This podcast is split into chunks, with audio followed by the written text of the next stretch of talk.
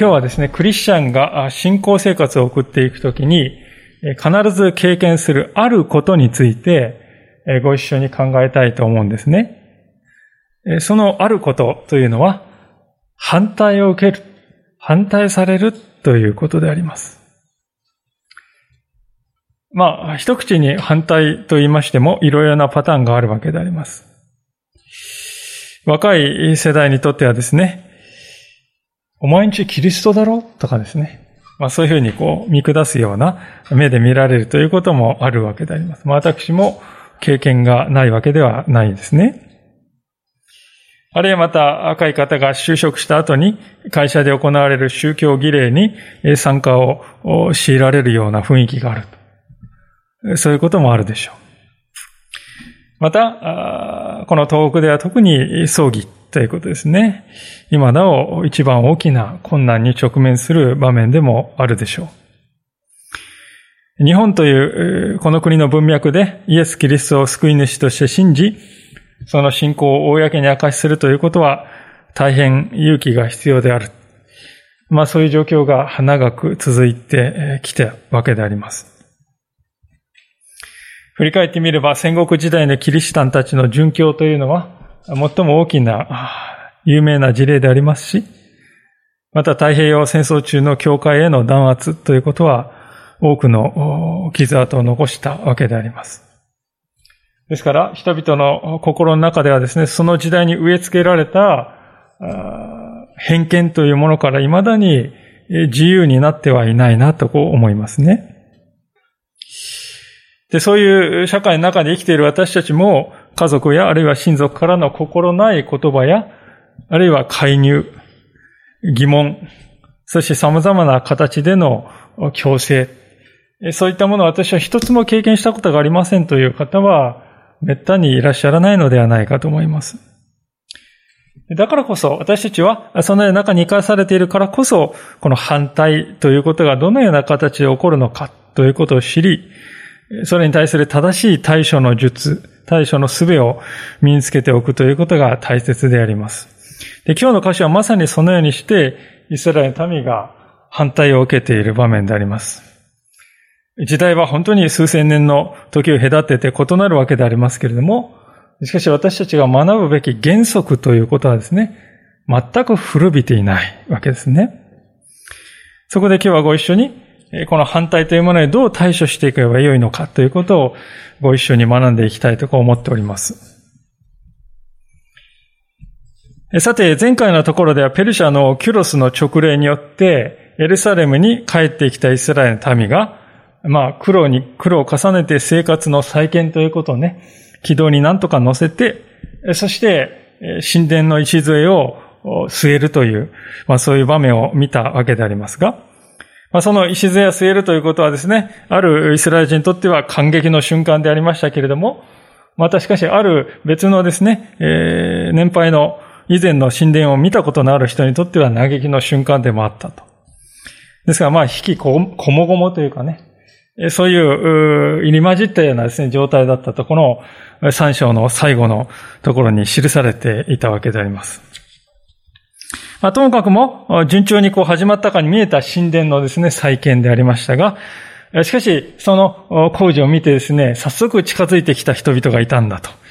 それは、以前からですね、イスラエル人たちが帰ってくる前からそこに住んでいた地元民たちであったということですね。一節はもう一度お見しますが、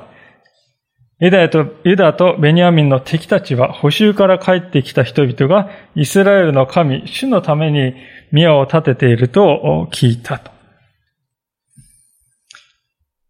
聖書はですね、その近寄ってきた人たちをユダとベニヤミンの敵とですね、えー、記しております。いきなり敵認定かってですね、ちょっと極端じゃないかなとこう感じるかもしれませんね。しかし、これには実は長い経緯があるのであります。イスラエルという国はですね、紀元前10世紀にですね、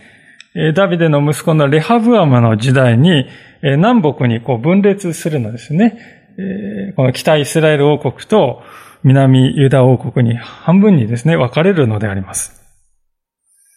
で、この分かれてからおよそ200年後にですね、まあ、紀元前722年にですね、北半分のイスラエル王国がアッシリア帝国というですね、帝国によって攻め取られて滅亡するのであります。そして、南半分のですね、南ユダ王国だけが残るんですね。そのあたりの年表はですね、このようになっているわけでありますけれども、で、この北半分はですね、ですから722年にですね、アシリアによって滅亡させられた、で、人々はですね、根こそぎこう、引いていかれてね、するとガランドになりますね。で、そうなるとどうなるかっていうとですね、アシリア帝国はそこにいろんな国からですね、外国人を引っ張ってきてですね、送り込んできて、そこに入植させるわけですよ。で、しかしイスラエル人もそこにわずかながら残っておりますからね。残っていたイスラエル人とこの入ってきた外国人たちはですね、こう、結婚して根血になっていくわけですね。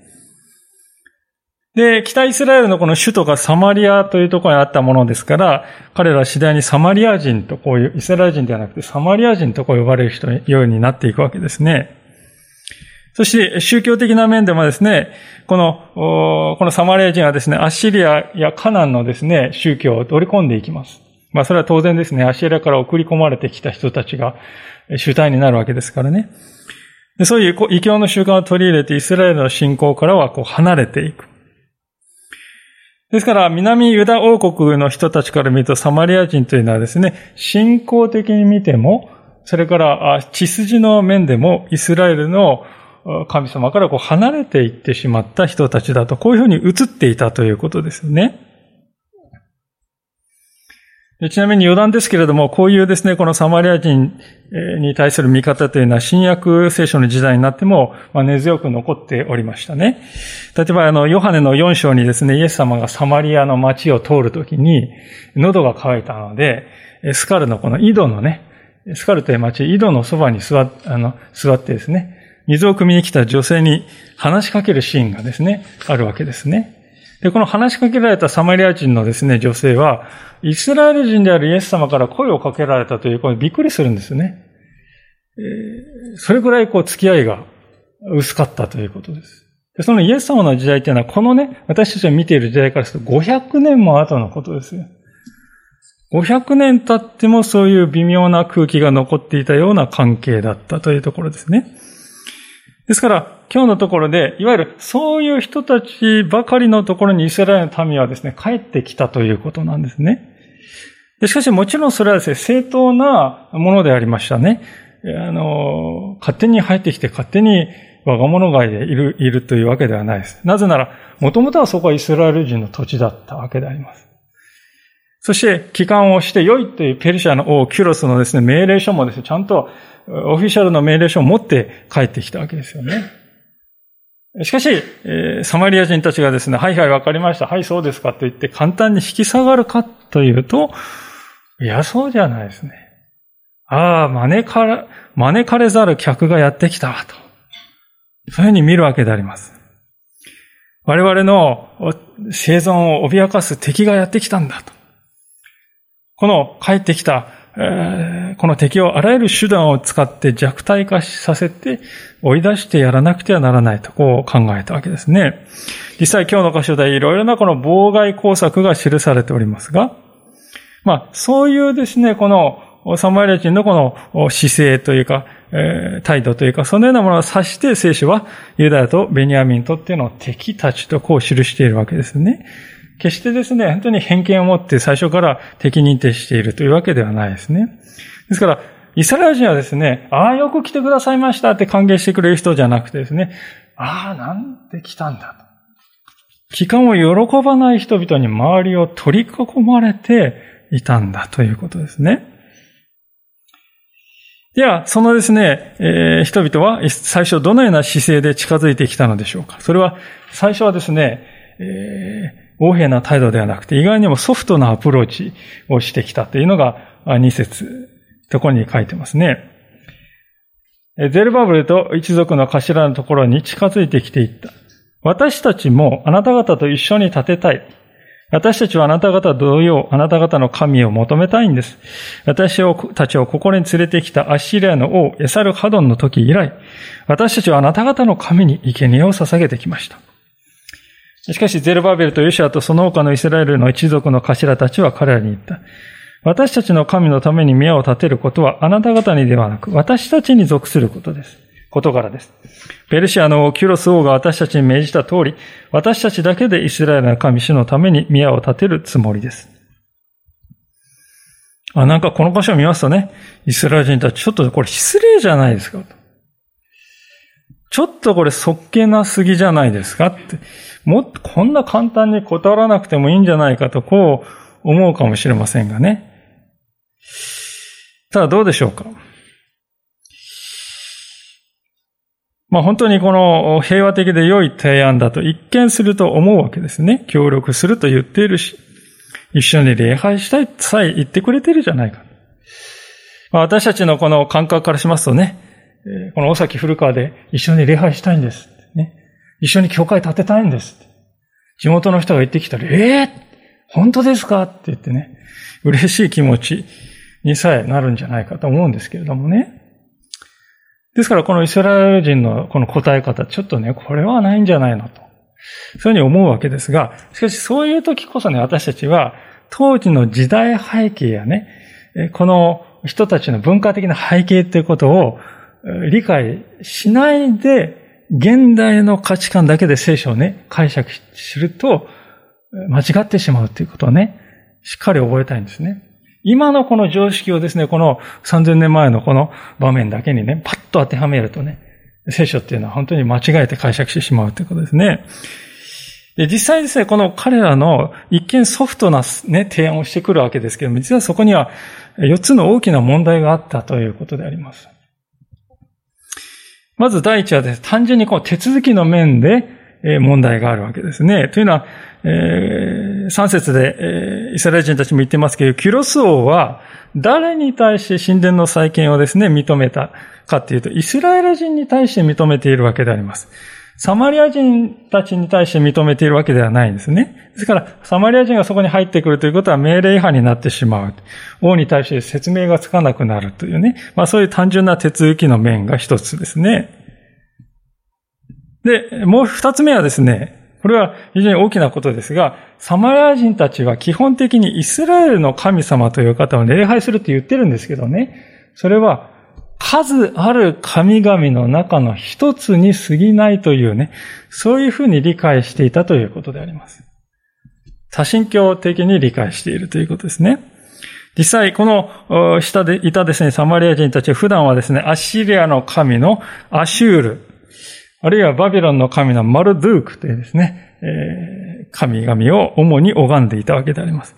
イスラエルの神もその中、数ある中の一つというそういう位置づけだったわけですね。これはイスラエル人たちが信じているこの信仰とは正面から対立するものでありました。なぜなら聖書はですね、えー、誤解の余地のないほどですね、明確に次のように語っているからでありますけれども、新明記の6章の4節と4章の39節というところを分けてみたいんですけれども、新明記6章4節をお読みいたしますが、聞け、イスラエルよ。主は私たちの神。主は唯一である。新明記6章4節今日あなたは上は天、下は地において主だけが神であり、他に神はいないことを知り、心に留めなさい。新明記4章39節天も地もね、あらゆるところを見ても主だけが神である。他に神はいないのだということを心にしっかり留めなさいとね、神様は命じておられます。ですから、イスラエル人たちはですね、自分たちはいっぱい神がいる中の最高の神に向かって礼拝してるんだっていう、そういうふうな考え方してないわけです。神は唯一であられて、それ以外のものは存在していないと、そうね、信じているわけです。ですから人間たちがですね、神とか神々とこう呼んでいるものは、それは勝手に人間が作り出した、作り出してね、拝んでいるだけであって、本当、真の神はただお一人であるとそう信じているわけです。で、この違いですから途方もなく大きいですよね。でこういうね、根本的に違う人たちがですね、そこをうやむやにしたままですね、礼拝をしていくと何が起こるかというとね、こういうふうに言ってこられるわけですよね。サマリアの人たちからね。私たちはあなたの神様を礼拝したんですからね、今度は私たちの神々をも礼拝しましょうよ。それが公平ですよね、と。そういうふうになるわけですよね。で、そういうことはイスラエル人にとっては決して受け入れがたいことでありますね。っていうのは、だって存在しないんですからね。ただの物質ですよね。偶像の神、石とか木とか金属とかですね。ただの物質に過ぎない偶像に向かって生きている私たちが、物を言わず動くこともない偶像に向かって生きている私たちが頭を下げて拝み、そして生贄を捧げるということ。それは神様が創造者なる神に向くようにと私たちを作ってくださった。それをね、頭からこう否定することなんだと。そういうふうにイスラエル人は理解しておりました。ですから、両者が混じり合って礼拝する、これはできないよね、と。そういうことなんでありますね。それが2番目でありますけれども、3番目はですね、具体的に礼拝をするときに起こる、特に祈るときに起こる問題なんですよね。皆さん、アシリア、このバビロンの宗教をね、信じている人たち、どういうふうに祈っていたと思いますか？それはですね、神々の名を列挙するというやり方で祈っていたわけですよね。例えばある人がですね、重い病気で熱が出てですね、もううんうん言ってたと思います。え、とします。そういう状況になったとしますが。で、その時にですね、このアシリア・バビロンの宗教を信じている人はですね、これはおそらく自分が何らかの神々を怒らせたんで、こういうひどい目に自分は合ってるんだなと、そういうふうにこう考えるわけですね。因果でこう考えるわけですよ。しかし神がたくさんいますからね、どの神を怒らせたのかっていうのはわからないわけです。でそこでどうするかっていうとですね、こういうふうに言うのです。ああ、アシュールの神を私を許してください。ああ、マルドゥークよ、あなたですか？私が怒らせたのは。ああ、イシュタルよ、えー、何が私の罪なんでしょうか？おお、ナブーよ、怒られたのはあなたなんですか？どうかお許しくださいって言って、こうやってずっとですね、片っ端から神々の名前を列挙して祈るわけです。どれか一つでも当たればいいんだと。そういう祈り方ですね。で、しかしですね、治らないとなるとね、ああ、もしかしたら私は抜かしちゃったんじゃないだろう。忘れた、名前を入れるの忘れちゃった神様がいたんじゃないだろうか。そういうふうに不安になるっていうね。そういうことになるわけです。まあ実はですね、私はあの、進学校の卒業論文を書くためにいろんな文献を調べてた時にですね、古代のこう年度版にね、書いてある、そういう祈りが実際に発掘されてるわけですけど、それをですね、実際に読んだことがありますね。先ほど言ったのはまさにその読んだ時に書いてある内容でありますけどね。まあそこを読んで感じるのはですね、とにかく不安なんだなっていうのは伝わってくるんですね、祈り手が。誰に祈ったらいいかわからない。で自分が正しい相手に祈っているのかも確信できない。ああ、もしかしたら祈り忘れてんじゃないかとビクビクする。それでもとにかく治りたい一心でこう祈ってるんですね。もう見ていてですね、本当に何とも切なく、何とも悲しい祈りだった。ということを思い出すのであります。ですから、このバビロン・アシリアン多神教の世界というのはこういうふうになるわけですね。誰を礼拝すればよいのかという、そういうレベルから始めないといけない。霧に包まれているようなね、祈るとき。わーっとした霧に包まれているようなこの祈りですよね。しかし皆さん、イスラエル人はそうではないですね。私は誰に祈ったらいいのかなんて迷う必要は一切ないですね。祈るときはいつでも唯一の神がおられて聞いてくださっている。私はこの方、ね、何の迷いもなくこの方に祈れる。ああ、もしかしたら私は間違った神様に祈っちゃったんじゃないだろうかと。そういう不安とか恐れは何にもない。もう晴れ渡った空のようにですね、ただ一直線に私の祈りは神に届いているのだと。ですから皆さんね、こういう正反対の神理解を持っている両者が混じり合って一緒に礼拝するっていうことはね、果たして可能かというと、ああ、それは不可能だろうなと、よくわかるんではないかと思いますね。さて、このサマリア人のこの一見ソフトな提案のですね、第4の問題というのはですね、それは政治的な動機が背後に絡んでいるということですね。彼らは別に礼拝をしたくて近づいているわけではないわけです。それは方便ですね。本当の狙いは建設現場に入り込んで、あの手この手で建設を妨害するということが目的であります。この時代ですね、イスラエル以外の国ではですね、神殿というのはですね、町の中心に立っておりました。そして、国威発揚の場所としてね、戦争の時にですね、こう、うわーって言ってですね、本当に人々をこう、奮い立たせ、焚きつける場所として、その神殿は機能しておりました。昔のこの時代はですね、戦争っていうのはですね、国同士の戦いである以上に、その国と国の神々同士の戦いであると、そういうふうに理解されていたわけですよね。ああ、なんか随分今と違うなって思うかもしれませんけどね。でも皆さん、太平洋戦争中日本もそうだったわけですよ。日本の神々が外国勢を蹴散らしてくれるのだと人々は漠然と考えていたではありませんか。政府はそれを見事に利用したという現状があるね。わずか70年前、80年前でも人々はそういうふうに、国の神っていうね、考え方を持っているわけであります。ですからこのエゼラ記の4章でイスラエルのために近づいてきた人々もですね、そういうことを知っている、考えているわけですね。ですからこの神殿っていうのがね、何とかし潰さないといけない。社会の中心である神殿を潰さないといけない。それが突然やってきたこのイスラエルの民を弱体化させるために一番大事なことなんだと考えて。ですから彼らは近づいていくんですね。神殿を、建設を妨げるために。表向きはね、礼拝したいんです。そういう装いで来るということですね。私たちはですね、この今日のこの聖書の箇所からですね、何を学ぶべきだろうかということなんです。最初に申し上げたいことは、この問題はですね、現代に生きている私たちにそのままですね、ピタリと何も変えないでですね、この適用できるというわけではないということですよね。というのは私たちは別に敵に取り囲まれているわけでもないわけですね。またこうして礼拝に来るときに王様から許可を受けないとね、礼拝できないってそういうわけではない。圧倒的にですね、この時代に比べれば自由でね、圧倒的に安全な世界に生きております。ですから、あですね、私たちはこの字面をそのまま適用するというのではなくてね、聖書が何を私に語りかけているだろうかと、そのメッセージを受け取るということ。そして今置かれているこの私の状況にどう適用できるかだろうかと。そう神様に求める、神様に聞くという、そういう心で読むということが大事であります。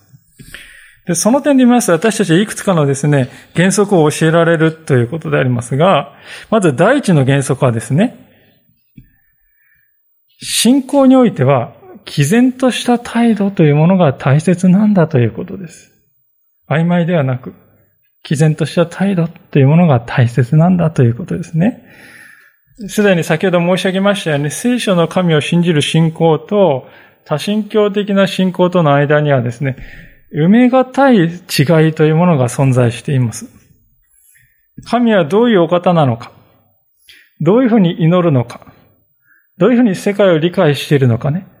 何もかも根本的に違っているわけであります。ですから、私たちは曖昧なです、あり方で、どちらにも関わる、どちらにも礼拝するということは不可能ですよね、これは。私たちはですね、この現実をまずしっかり受け止めて、自分の信仰と周りの人々の信仰との間にはしっかりこう線をピッとこう引くということが必要があると思います。まあ、特に観光存在の時というのが一番典型的な場面になるかなとこう思うわけでありますね。時に私たちは自分の信仰の確信というのが脅かされているとこう感じることがあるかもしれませんが、そのような時はですね、私は聖書の神様を信じていますので、そのことについてはできませんと、はっきり明言するということであります。まさにここでイスラエルの民はしているようにですね。しかし同時にですね、その、私のこの、そのことについてはできないんだけど、でも、これこれのことでしたらお手伝いできますよ。と言ってね、礼拝に関わらない部分において精一杯皆さんにお仕えするということですね。愛を持って使えると。神を愛し人を愛するということ。これがね、信仰において守備一貫している態度というものですよね。そこの部分にして私はできないんです。でも、ここの部分はできますよ。ぜひお手伝いさせてください。で私たちがそういう守備一貫した態度っていうのをですね、しっかりと持っているっていうのを人が見るとね、そこにですね、ああ、この人の信仰っていうのは真実なもんなんだなと。見る人は見るんですね。で中にはですね、え、そういう態度を尊敬してくれるという人は必ずいるはずであります。なぜかっていうとね、この世の宗教っていうのは基本的にはね、形だけでいいからとそういうあり方が満ちていてね、それは虚しいなということはみんなが薄々感じているわけですよ、皆さん。私自身も経験があることでありますが、ある方のお家をですね、訪問したわけであります。でそこに立派な仏壇がありましてね、一緒に案内してくれた人がね、そのお家のこの主人のことをですね、えー、気にかけてですね、私にそっと、形だけでいいから、拝礼してください。こう言ったわけであります。支えてきたわけですね。その方、普段私の信仰っていうのはですね、はっきり理解してくれて、受け入れてくれてる人だったのでね、少しこう意外な感じがしました。あ、そういうことおっしゃることもあるんだなって意外な感じがしましたけど、もちろん私はね、ごめんなさい、私は自分の信仰に反することはできないんです。でもね、お家の方と精一杯親しくお話して知りたいですし、交わりたいと思ってますって言って笑顔で答えました。ただ私はですね、後からですね、形だけでいいですからってそういう言い方が妙に心に残ったわけですよね。ああ、この人は普段から宗教は形だけでいいんだと、そういうふうに思っていらっしゃるんだなと、そういうふうに感じたからであります。ですから本当にこう、妙に心に残ってですね。これが世で一般とされている理解なんだと。しかし皆さんね、結婚した夫婦がね、私たちの夫婦関係は形だけです。そういうふうに言うかということです。もし、えー、そう言うとしたらその関係はどこかが壊れている。どこかが傷ついているなと。誰もが思うのではないかと思いますね。で神様との関係もある意味結婚に例えられるわけでありますよ。私は形だけ神様を信じています。それは、どこかが壊れていると言える。そういう壊れているものがただでさえ傷ついている私たちの心を安らぐせることができるだろうか果たしてそれは可能だろうか？いや、難しい。信じるからには神様に対して真実であるべきだと。そうでなければそれは人生を支えるものにはなり得ないんだということですよね。ですから私たちは信仰ですね、自分自身の信仰に関わることについては毅然とそれを表し、しかし、そうでない部分については心から使えていくと。そのあり方というのが大事であります。さあ、もう一つですね、私たちがこのところから学ばせていただきたいことはですね、反対者がですね、信仰者に敵対するときにどういう手段を使うのかということをね、あらかじめ学んでおくということでありますね。そこでこのサマリア人たちがですね、イスラエル人のこの返答を聞いて実際に反対をするわけですけど、その反対の実際というところを見ておきたいんですが、4節でありますが、するとその地のためユダの民の気力を失わせようとして、とし、脅して立てさないせないようにした。さらに、顧問を買収して彼に反対させ、この計画を潰そうとした。このことはペルシアの王、キュロスの時代から、ペルシアの王、ダレイオスの治世の時まで続いた。また、クセルクセスの治世には、その治世の初めに彼らはユダとエルサレムの住民を非難する告訴状を書いた。今読んだ箇所はですね、このゼルバベルが帰ってきた、まあこれまでの時代と同じ時代なんですけど、実はこの後の7節から23節のところはですね、ゼルバベルのこの時代から90年後のですね、エズラという人が帰ってくる7章の以降の話がですね、時代としてはその時代になる90年後の話があえてここにポコッとね、7節から23節にですね、挿入されているのでありますが、まあ、年代の情報っていうのはですね、えて言いますと、こういう赤い字で記したところ、この2つのところがですね、ここに2つ、7節から23節にですね、かけて挿入されているんですね。なんでね、こういう年代が違う手紙がここにあえて2つ連続して入っているかと言いますとね、これ編集をミスしたのかっていう、そういうわけじゃなくてね、妨害工作という点でね、共通しているからですね。100年近く経ってもイスラエルの敵はですね、必要にイスラエルの民を妨害して、その力を削ぐことに全力を傾けているという、そういう状況なんでありますね。驚くべき執念だなとこう思いますけれども。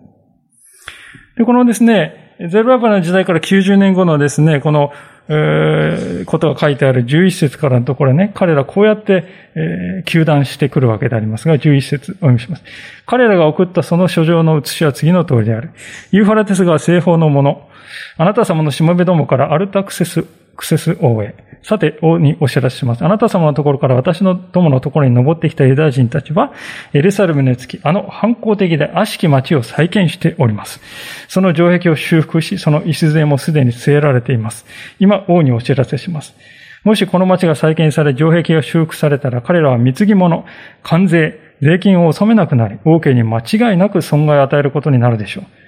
さて、私どもは王宮の死を賜るものですから、王に対する侮辱を見るわけにはいきません。それゆえ、私どもは人を使わして王にお知らせするのです。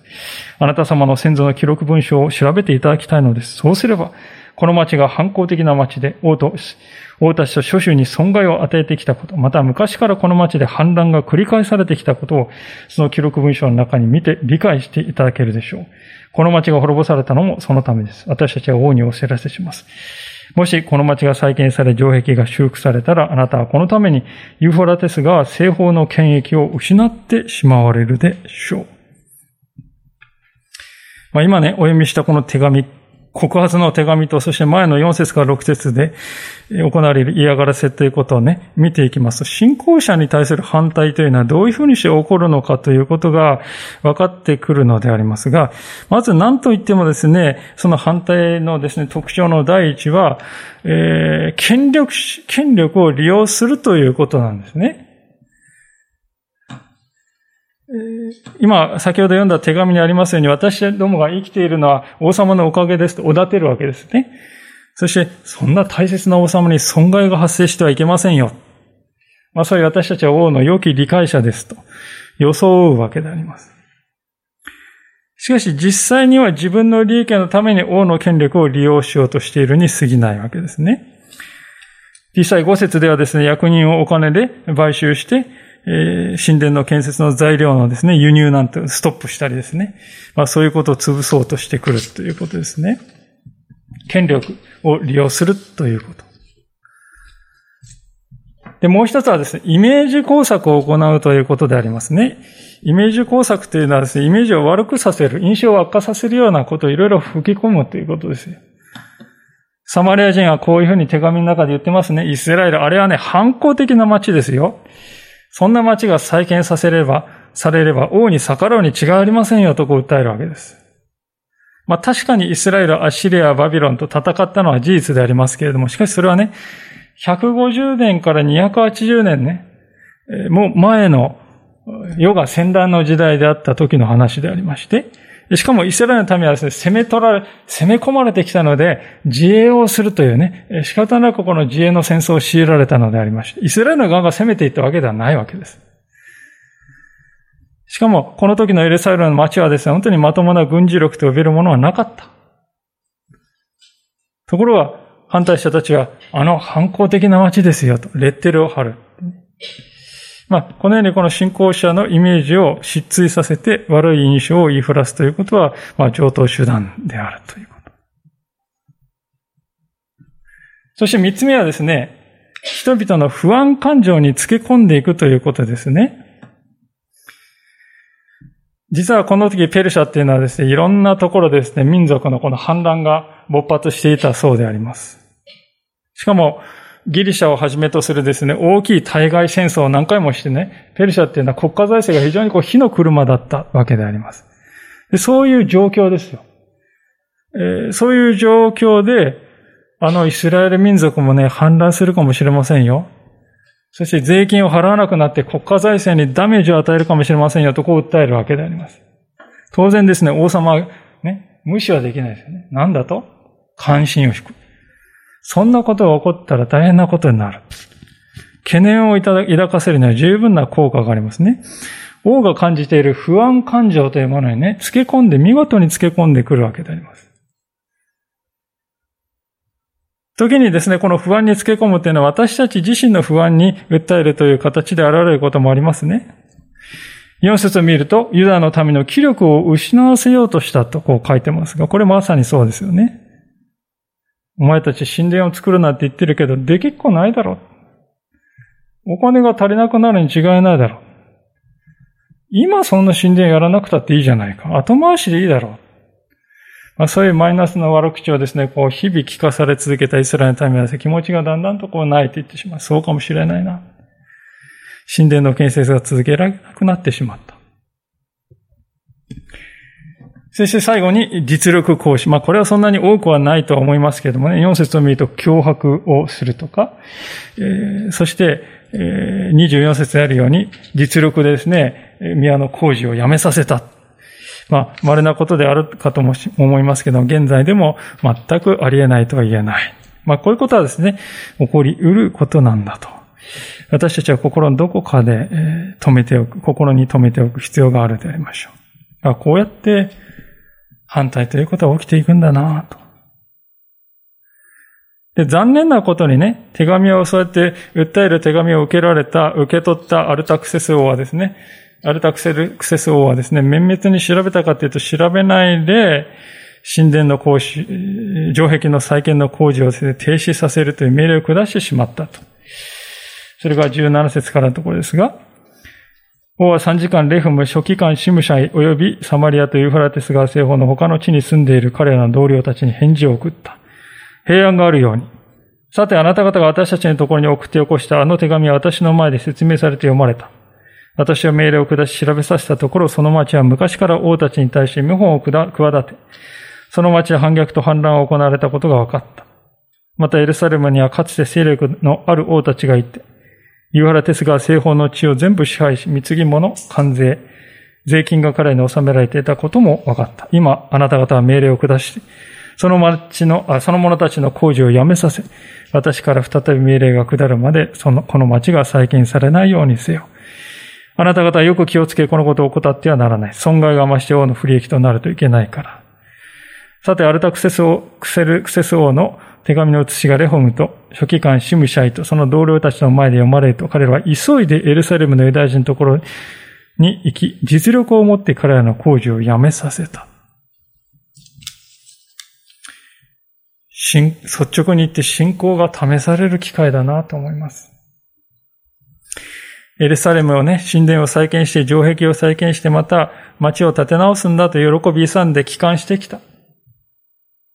それから90年ですよ。まだ、まあ神殿はね、この時はもう再建していたわけですけど、城壁は再建してない。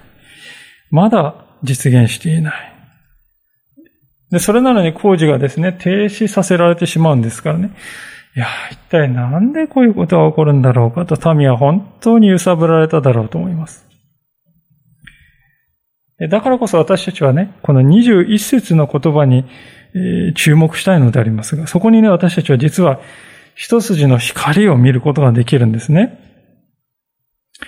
それはよく見ると、アルタクセス・クセス王はですね、工事の中断を命じているのであって、中止とか破壊を命じているわけではないということなんですね。あくまでもこれは暫定措置としてとりあえず中止、中断しとけと。そういうふうに下されている命令であることがわかります。実際この出来事からわずか数年後にはですね、ネヘミヤという人が帰還してきてですね、そして、もともとキュロス王が出した命令が90年ぶりに再発見されて、工事は正当であると認められる。そういう驚くべき展開がこの後待っているわけです。そして城壁はわずか52日間で再建される。そういう驚くべきことがね、この後に起こる、そういう回復を民は見ることになるんですね。それがネヘミヤ記というところで書いてある、その城壁の再建のね、詳しいことはネヘミヤ記に書いてあるわけですけどね。ですから、今はそういう恵みの前夜なんですよ。でも暗いですけどね。夜明け前なんです。でも夜明けは近いんですね。で、このことは私たちにね、どんな時であっても死を信頼して希望を捨ててはいけないということを教えているわけであります。たとえ、ああ、道が閉ざされてしまったとこう見えたとしても、信仰の目でよく見るとね、扉は完全には閉まってはいないんだなということに気づくわけです。私たちが当初願っていた未来が閉ざされてしまったかに見えても、神様のご計画はですね、地下を流れている地下水脈のように流れ続けている。決して止まらない。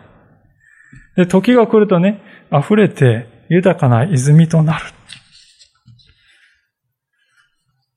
まあ、他でもないイエス様、イエス・キリストの十字架ということはね、そのことを私たちに教えてくれていると思うんですね。皆さん、反対っていうことはね、今日見てきましたけど、イエス様ほど理不尽な反対を受けた人いたでしょうか？でっち上げの罪状を着せられて、ありもしない罪で鞭を打たれて、政治的な打算と個人的な恨みやつらみから十字架刑が決まってしまったんです。イエス様ほど理不尽な反対を受けた方はいない。驚くべきことにしかし、イエス様はそれら全てを引き受けてくださった。そして自分が一体何をしているのかも分かっていない自己中心な反対者たちへの、ね、告発をイエス様は受け止めてそれを信じるすべての人を救う救いの機会に180度変えられたんですよね。最も理不尽な告発を受けたお方が、その告発をで、最も崇高な救いに変えてくださったのであります。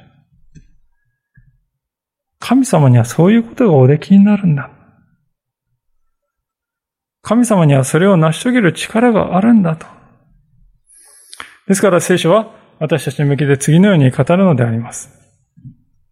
ヘブル人への手紙の12章の3節でありますけれども、このような言葉であります。ヘブル書の12章の3節お読みいたしますが、開けられる方は開けてください。ヘブル人への手紙の12章の3節です。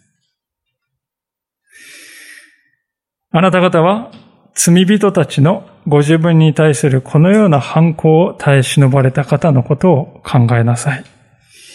あなた方の心が元気を失い疲れ果ててしまわないようにするためです。もう一度にします。ヘブル12章3節あなた方は罪人たちのご自分に対するこのような反抗を耐え忍ばれた方のことを考えなさい。あなた方の心が元気を失い、疲れ果ててしまわないようにするためです。私たちが真実に神様を求めて歩んでいこうとするときですね、大なり小なり反対する人は現れてくるものであります。それは私たちがイエス様の後をついてね、歩もうとするときに起きる、ある意味ではこう必然的な帰結でもあります。イエス様はしかしそのような私たちの痛みを誰よりも知っていてくださる。なぜならご自分がそのような反対を取られたからです。そして私たちに代わってその重荷を引き受けて背負ってくださる。イエス様は望みがないんではないかと思えるような時にも希望の道を必ず用意して残していてくださる。ですから私たちは主に対する真実さということを保ち続けていきたいんです。自分自身の信仰に関わる部分については毅然とそれを語る。しかし信仰に関わらない領域においては誰よりもよく人に仕えていく。それ皆さん、イエス様が歩まれた道そのものではありませんか？私たちはそのようにして反対をする人々にも忍耐を持って向き合っていくことができます。確かに時間を要するかもしれません。でも、主は必ず最終的には勝利を与えてくださるお方です。そのことに信頼しましょう。そしていつも主を求めて歩んでいきたいと、そう思います。お祈りをしたいと思います。